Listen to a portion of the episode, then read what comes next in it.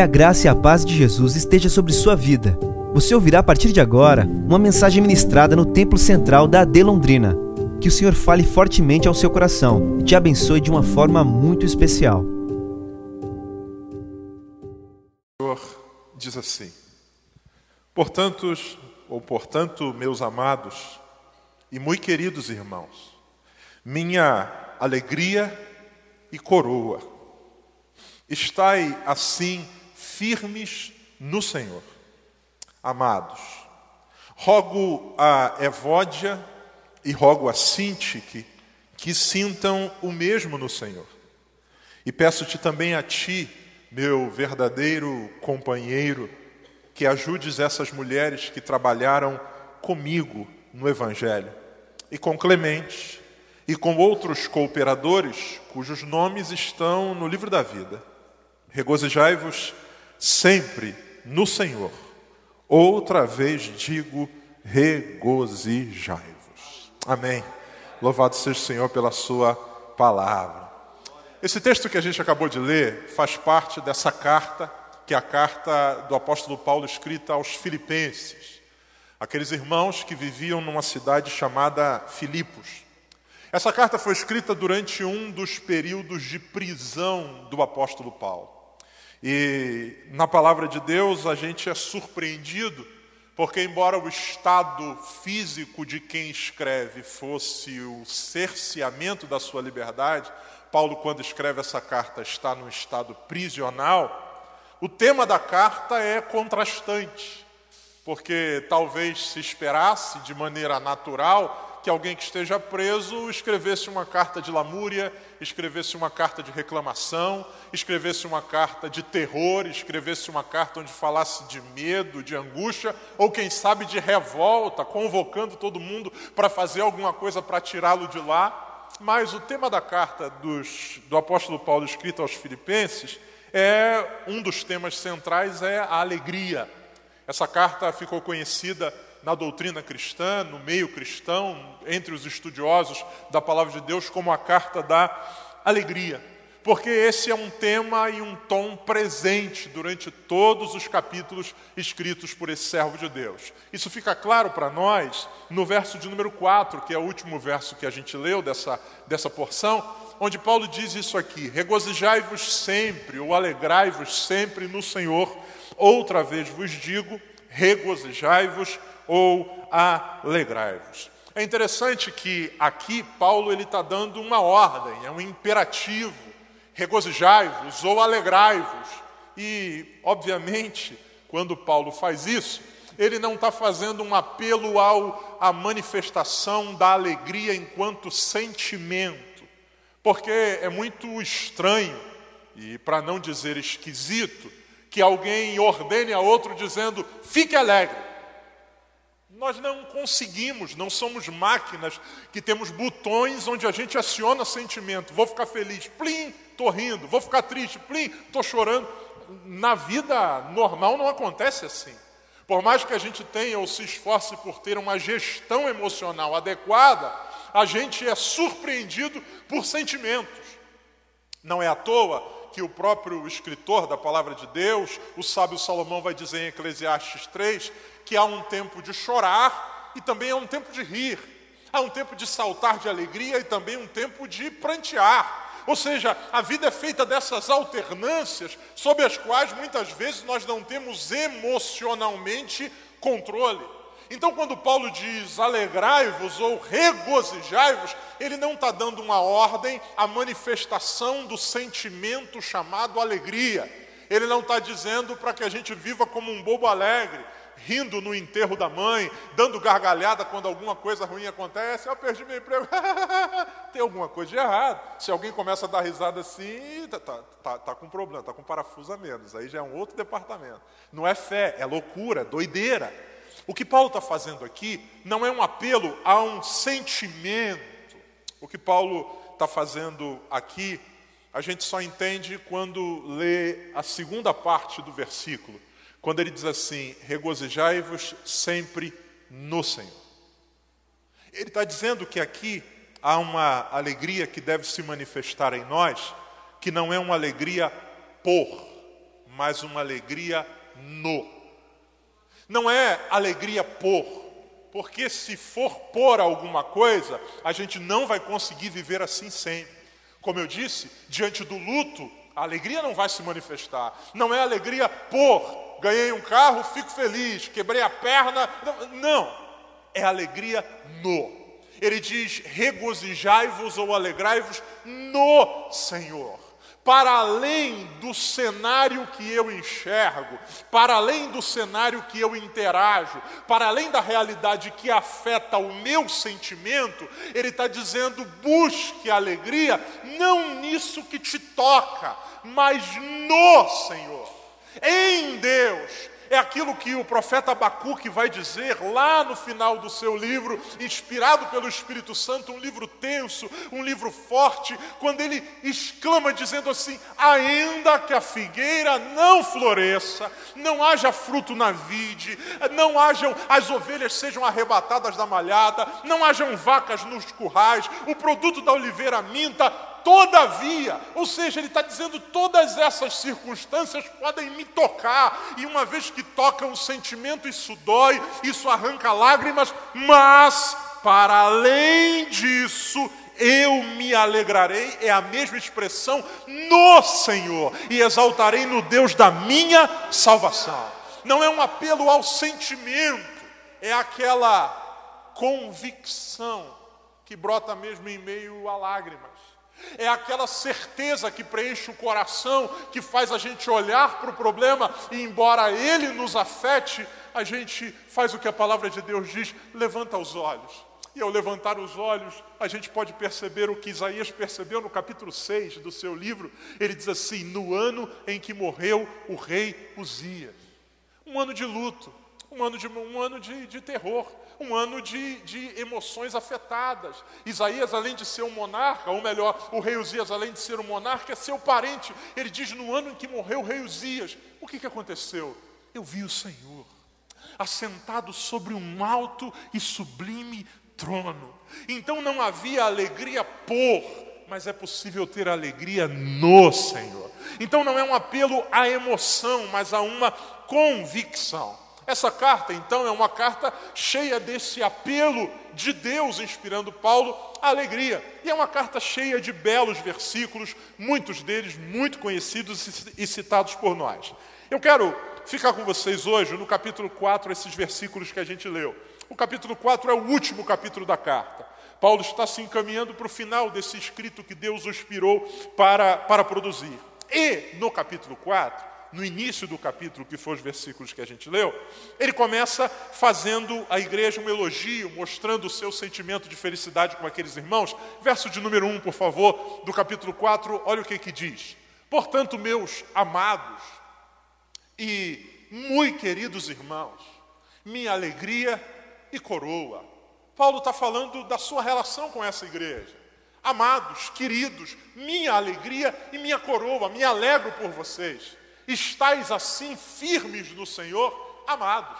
Ele começa o capítulo 4 mostrando o quanto de alegria ele sente por essa igreja. Mas, no verso de número 2, acontece uma coisa curiosa. Rogo a Evódia e rogo a Sintique que sintam o mesmo no Senhor. Depois dessa fala calorosa, afetuosa de Paulo no verso 1, quando chega no verso de número 2, ele traz essa fala curiosa. Curiosa por dois motivos. Primeiro, porque quando a gente lê o primeiro capítulo de Filipenses, põe para mim capítulo 1, verso de número 1, fica claro qual é o alcance dessa carta. Olha o que Paulo diz no capítulo 1, verso 1, e vem comigo, você já vai entender onde eu vou chegar. Paulo e Timóteo, servos de Jesus Cristo, ele junto com Timóteo, a todos, diga comigo por favor, a todos, os santos em Cristo Jesus, que estão em Filipos, com os bispos e diáconos. A primeira coisa que Paulo faz, depois de identificar aquele que está escrevendo, o remetente, ele coloca o destinatário da carta. Essa carta tem um destino. E que destino é esse? O destino não é o pastor da igreja de Filipe, ou é, essa carta é para o pastor. O destino não são apenas os oficiais da igreja, senão ele diria: essa carta é para ser lida entre os bispos e diáconos. Paulo dá o destino da carta, e o destino da carta é a todos os santos em Jesus que estão em Filipos. Ou seja, o, o objetivo dessa carta era ser uma carta lida de forma ampla a todos os irmãos. Talvez numa reunião da igreja, talvez circulando entre várias famílias, porque era costume nessa época se reunirem em grupos familiares. O que Paulo está dizendo é: essa carta, essa carta eu estou endereçando não para, não um grupo pequeno, não para a diretoria da igreja, essa carta é para todos os santos que estão em Filipos, incluindo, ele diz, bispos e diáconos. Paulo, essa carta é para ser lida para quem? Para todo mundo, todos os crentes, todos os santos de Deus, toda a igreja presente na cidade de Filipe. Então preste atenção: uma carta que é para ser lida coletivamente, esse é o objetivo. Vamos voltar lá para o capítulo 4, verso 2? Uma carta que é para ser lida de maneira expansiva, extensiva, para todo mundo. Paulo faz essa citação, porque ela é para ser lida para todos, mas nela Paulo vai citar de maneira específica uma situação. E que situação é essa? Rogo a Evódia e rogo a Sintique que sintam o mesmo no Senhor. A carta que é para ser lida para todo mundo, Paulo, quando chega no capítulo 4, verso 2, cita uma situação. E que situação é essa? Um atrito, uma dificuldade relacional, um embate entre duas mulheres daquela igreja, Evódia e Sintique. Nomes bonitos para sua filha, para sua neta. Evódia e Sintique. Paulo faz essa coisa que é curiosa, irmãos. Ora, se a carta é para ser lida para todo mundo, por que expor essa situação? Paulo expõe essa situação e não é por acaso. Há lições aqui a aprender. Paulo, depois de falar da alegria que sente na igreja de Filipos, ele faz questão de dizer: olha, agora eu quero me dirigir a Evódia e Sintique, duas irmãs queridas, e eu quero rogar a vocês, rogar a vocês que sintam o mesmo no Senhor. E ele diz mais no verso 3, que a gente vai chegar daqui a pouquinho, ele diz: Eu peço ao meu companheiro, aqui a gente não sabe quem é de julgo, alguém da igreja, um emissário de Paulo, um companheiro de Paulo, ele diz: Eu peço a você que ajude a elas. Porque a situação de tensão relacional entre as duas estava tão séria que Paulo escreve a carta e ainda pede alguém para ajudar. Que lições esse texto nos ensina na noite de hoje? Primeira lição que esse texto nos ensina é que relacionamentos se desgastam, e isso não é exclusividade apenas dos relacionamentos que se dão da porta da igreja para fora, mas isso inclusive isso acontece inclusive nos relacionamentos que se dão aqui dentro. Paulo faz questão de escrever de forma pública, dizendo para duas irmãs: por favor, eu rogo a vocês que se acertem. Eu rogo a vocês que passem a sentir o mesmo. Eu rogo a vocês que estejam de novo em comunhão. Por quê? Porque houve, a gente não sabe o porquê, a gente não sabe como, a gente não sabe se foi uma questão é, pessoal, a gente não sabe se foi uma questão do trabalho, a gente não sabe se um olhou torto para outra, a gente não sabe se uma chamou a atenção do filho da outra. A Bíblia não diz o, o que aconteceu, mas Paulo faz questão de dizer: olha, por favor se acertem, passem a sentir o mesmo no Senhor. A primeira verdade que eu quero compartilhar com você a partir desse texto hoje é que relacionamentos se desgastam. E isso acontece, inclusive, nos lugares onde há bons motivos ou boas intenções. Relacionamentos sofrem desgaste no ambiente da família, onde o amor deve estar presente, mas muitas vezes questões, algumas delas pequenas, vão gerando desgaste e atrito. Observe que Paulo está deixando para nós a ideia de que as duas irmãs não saíram do ambiente. Paulo não diz assim, rogo a Evódia que vá até onde Sinti que está e peça perdão. Paulo não diz, olha, eu estou escrevendo essa carta e eu quero que vocês vão atrás de Evódia ou de Sinti que, que se desviaram. Não, ele diz, vocês duas que estão no ambiente da igreja, porque a carta é para a igreja, eu peço que vocês sintam o mesmo. Eu imagino que o objetivo de Paulo é que no culto, onde está todo mundo reunido, alguém diz assim: gente, eu vou aqui ler a carta que o apóstolo Paulo mandou, e está todo mundo, ah, que legal, o que, que Paulo tem para dizer para nós? Ele vai lendo, e ele vai falando, e a pessoa vai lendo, dizendo: olha, Paulo disse aqui, olha que coisa linda, portanto, meus irmãos e queridos, minha alegria e minha coroa, e os irmãos dizendo: aleluia, que legal. Aí daqui a pouco o homem que está lendo diz assim: rogo a Evódia e a Cíntia. Eu imagino que naquele ambiente alguém olha e diz: é contigo. Uma de um lado, outra de outro. Rogo a vocês que sintam a mesma coisa no Senhor. Relacionamentos se desgastam. E aqui dá a ideia para nós de que as duas não saíram do mesmo ambiente, elas estão no mesmo lugar. Talvez dividem a mesma geografia, mas de acordo com o, com o apóstolo Paulo, o sentimento, ele não é mais o mesmo ou o que deveria ser. E talvez eu esteja falando para alguém que está aqui essa noite que vive essa realidade do desgaste. Talvez no ambiente da família. Continuamos dividindo o mesmo teto, continuamos vivendo debaixo do mesma cobertura, continuamos algumas vezes dividindo a mesma cama, fazendo as refeições juntas, só que o desgaste do dia a dia fez o coração se descompassar. Agora, aquilo que deveria ser um sentimento mútuo passou a ser um sentimento enviesado. Agora não há mais alegria no estar junto, agora o que rege a nossa relação é uma simples convivência, mas muitas vezes permeada por rancor. Quantas vezes não há mais uma fala que seja agradável, quantas vezes não há mais prazer de estar junto. A Bíblia está dizendo para nós aqui que há na igreja duas mulheres que são servas de Deus, mas que a Bíblia diz que estão em atrito. No ambiente da família é possível que hajam desgastes. É possível que hajam desgastes no ambiente profissional. Quantas vezes no ambiente da empresa, nós, como gestores ou como funcionários, vamos ter que lidar com essa realidade do desgaste. E isso acontece de forma muito constante, por conta de uma palavra dita, por conta de uma orientação que não foi clara, por conta de um atraso que houve do outro, por conta de uma coisa que era para ser feito dessa e foi daquela, por conta de uma falha de comunicação. Quantas vezes isso cria uma barreira entre nós? E embora a gente até divida o mesmo espaço na hora do café, a gente não tem mais prazer em estar na presença do outro. Se a gente pudesse, a gente catapultaria o outro para fora daquele ambiente. Desgaste. E esse desgaste não acontece apenas em quem não se conhece, muito pelo contrário, o desgaste acontece inclusive em quem se ama, a quem, em quem conviveu junto, em parceiros. A gente vai ler na Bíblia alguns exemplos disso. Por exemplo, o próprio apóstolo Paulo e Barnabé.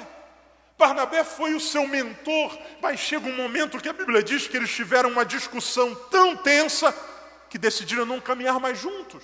Não, não dá. Você vai para um canto, eu vou para o outro. Não dá para continuar por um tempo. Desgaste, atrito, tensão isso não é exclusividade apenas de relacionamentos no contexto secular, isso acontece também no ambiente da igreja. Quantas vezes dividimos o mesmo espaço de congregar, dividimos até algumas funções semelhantes, participamos dos mesmos ministérios, mas o sentimento está enviesado. Não sentimos mais igual. Caminhamos para quem olha de fora na mesma direção, mas no que diz respeito ao coração, estamos em, em, em ações ou em direções diametralmente opostas. Essa noite Deus encheu o meu coração com essa palavra e eu quero, em nome de Jesus, gritá-la ao seu coração. Amado, em nome de Jesus, não permita, não se permita viver assim. Porque uma das coisas que é terrível é que o ódio, a amargura, ele é limitante, ele nos confina.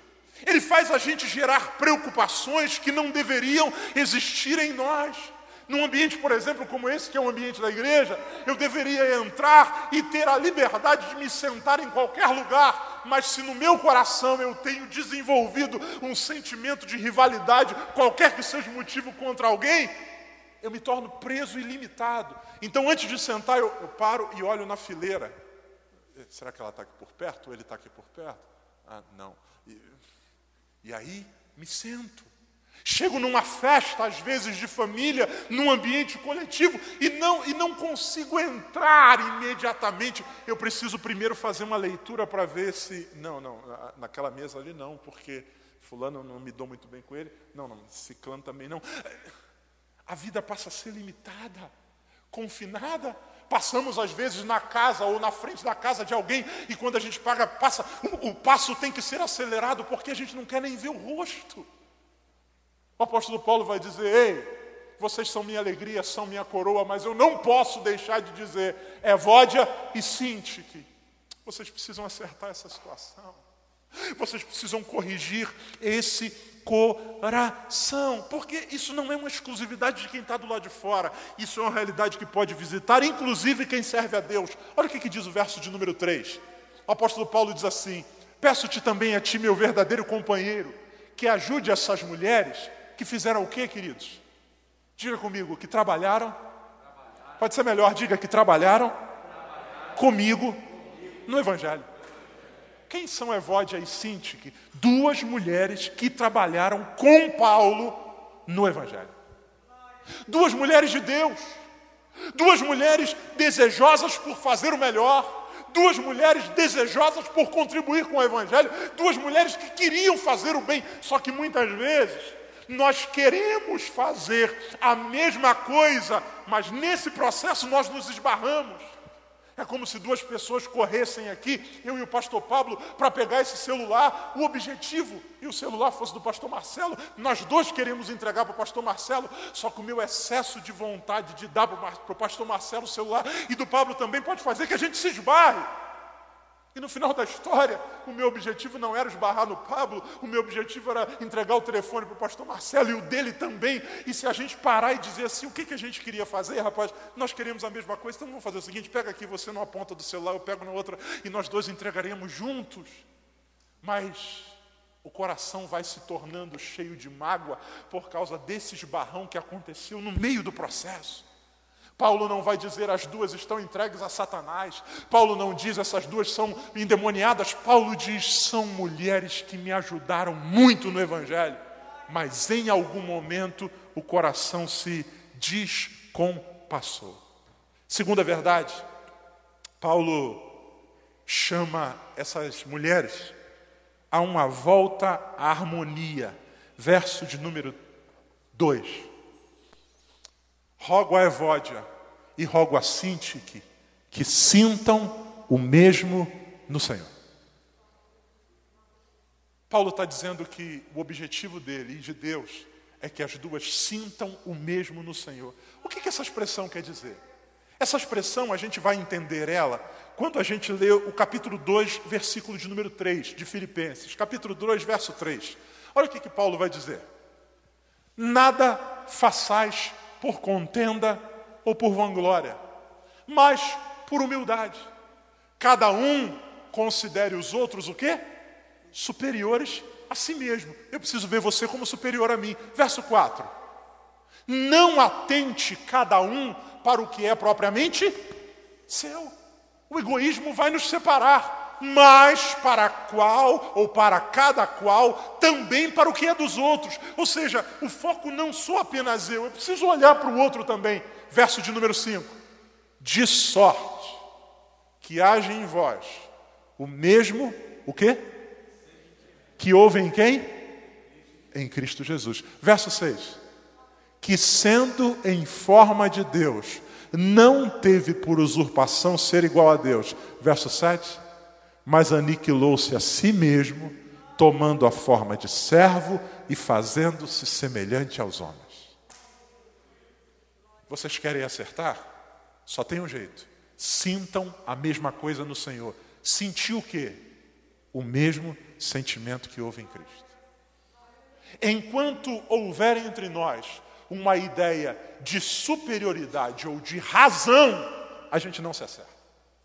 Enquanto eu, de alguma maneira, acreditar que eu sou mais digno do que você, a gente não se acerta. A Bíblia diz como andarão dois juntos se não tiverem de acordo. Não tem como. Mas a partir do momento que o nosso coração é tomado pelo mesmo sentimento que houve em Cristo Jesus, e qual é o sentimento que houve em Cristo? Ele sendo Deus. Deus. Ora, que posição a mais elevada do que essa? Que glória há mais elevada do que essa? Que status há maior do que esse? Nenhum. A Bíblia diz que ele, sendo Deus, se esvaziou, se humilhou. E humilhou para quê? Humilhou-se para descer. A Bíblia diz que ele se fez carne e habitou entre nós, para vir se encontrar comigo e contigo. Porque a gente era bom? Não, porque a Bíblia diz que nós éramos pecadores. Ou seja, não há nada que alguém tenha feito contra mim que seja tão grave quanto aquilo que eu fiz contra Deus. Não há nada que alguém tenha feito contra mim que seja tão grave quanto aquilo que eu fiz contra Deus. Eu sou pecador digno do inferno, mas o meu Senhor se esvaziou e veio se reconciliar comigo. Paulo diz: sinta o mesmo. E que sentimento é esse? O sentimento não pode ser justiça própria. O sentimento não pode ser arrogância, o sentimento não pode ser prepotência, o sentimento não pode ser vingança, o sentimento não, porque se for a gente não se acerta. E tem gente que está há anos, há anos, anos, anos, anos, anos, na minha família, na minha família, na família por parte da minha mãe, da, da minha mãe, irmãos da minha mãe, tem irmãos que não se falam há mais de 20 anos. Há mais de 20 anos. São vizinhos. Os dois chegam ao nível, ao nível absurdo, absurdo, absurdo, de comerem na mesma mesa e não se falam. Um na ponta, outro na outra, aí precisa do sal, ele diz para o outro assim, do lado, pede para ele o sal, aí tem um intermediário que diz, me passa o sal. Aí ele pega o sal e dá para o outro. Aí na outra ponta diz assim: pede para ele dar o sal de volta. Ele pediu o sal de volta. Aí pega o sal de volta e dá o sal de volta. Sabe quando isso vai se resolver? A Bíblia responde: quando os dois sentirem o mesmo. E que sentimento é esse? O mesmo sentimento que houve em Cristo Jesus. Eu preciso pedir perdão para você. O que você fez talvez tenha sido grave, mas não se compara ao que eu fiz contra Deus. E se Deus me perdoou, eu também preciso te perdoar. Ser servo, lavar os pés. Jesus nos ensina na oração do Pai Nosso a orar uma coisa desafiadora que muitas vezes a gente não presta atenção. E perdoai as nossas dívidas como nós perdoamos os que nos têm ofendido. Ou seja, Senhor, me trata na mesma medida com que eu trato a quem me fez mal. O apóstolo Paulo coloca nessa carta o nome dessas duas mulheres, primeiro, para mostrar para nós que relacionamentos se desgastam, inclusive no ambiente da igreja. Segundo, Paulo coloca o nome dessas mulheres para nos ensinar que o único jeito de quebrar essa barreira é desenvolvendo o mesmo sentimento que houve em Cristo Jesus. E terceiro lugar, e aqui é o caminho para o final, Paulo sabe que algumas reconciliações precisam de ajuda. Olha o que, é que diz o verso de número 3. E peço-te também a ti, meu verdadeiro companheiro, que ajude essas mulheres que trabalham comigo no Evangelho. Algumas vezes o tempo, as circunstâncias, a amargura tornou a barreira tão grande que a gente não consegue transpassá-la sozinho ou derrubá-la sozinho. Paulo diz assim: Eu sei que elas vão precisar de ajuda, por isso, meu companheiro, ajude as duas. Talvez eu esteja falando com alguém aqui hoje que diz, pastor, eu sei que eu preciso pedir perdão, pastor, eu sei que eu preciso resolver essa situação, pastor, eu sei que, que, eu, que eu não posso continuar desse jeito, pastor, mas eu, eu não consigo, eu não sei por onde, eu quero, mas eu não consigo. Paulo nos ensina uma lição, e a lição é: alguém pode ajudar nesse processo. Meu companheiro, ajude. Eu não sei como esse processo se desenvolveu, porque a gente não tem registro na Bíblia, mas talvez, talvez, depois daquele culto que a carta foi lida, talvez um presbítero, talvez um diácono, talvez um bispo, talvez um alguém que Paulo diz aqui que é companheiro, chamou as duas e disse: "Irmãs, vamos ali no gabinete, por favor, vamos ali na sala". Sentou as duas e disse: "Talvez vocês tenham dificuldade de falar, então vamos fazer uma oração aqui. E vamos pedir ao Senhor que traga paz ao coração. E vamos, e vamos tratar isso aqui. E vamos mediar isso aqui. Sabe, irmãos, alguns momentos, em alguns momentos, as barreiras se tornam tão grandes por causa da dureza do nosso coração que a gente precisa aprender a pedir ajuda. Paulo diz: sozinhas elas não vão conseguir, não. Meu companheiro, as ajude. Talvez seja hoje o dia de você pedir ajuda. Talvez você, filho, que desenvolveu e acumula no seu coração amargura com seu pai, por conta de uma série de erros. Talvez seja complicado, complexo, difícil para você dar o primeiro passo. Talvez seja a hora de pedir ajuda a alguém. Diz: olha, me ajuda, me ajuda. Me, me, me, dá uma mão aqui, por, por onde que eu começo? Como é que eu faço? Me ajuda a criar uma situação, me ajuda a criar um cenário onde isso seja possível, porque o meu desejo é viver em paz. O meu desejo é me reconciliar. Eu termino lendo para você Mateus 5 e 23. Jesus falando para quem o serve, ele diz assim: Portanto, se trouxeres a tua oferta ao altar, alguém que sabe o que é oferta, alguém que sabe onde entrega e alguém disposto a entregar. E aí, nesse movimento, te lembrares de que teu irmão tem alguma coisa contra ti. Ou seja, teoricamente, eu deveria me preocupar apenas com o meu relacionamento vertical. Senhor, eu estou aqui, está aqui minha oferta. Eu tô, estou eu, eu tô no altar, está tudo certo. Eu, oferta, altar. Só que a Bíblia diz: se você percebe que na relação vertical se o teu coração é lembrado de algum problema na horizontal, verso 24. Vamos, 24. Deixa ali, diante do altar, a tua oferta. E vai, e reconcilia-te primeiro com o teu irmão. E depois vem e apresenta a tua oferta. E apresenta a tua oferta. E sela esse teu compromisso com Deus. Porque o mandamento é: amarás ao teu Deus sobre todas as coisas. Mas o mandamento também é: e ao teu próximo como a ti mesmo. Vamos ficar de pé?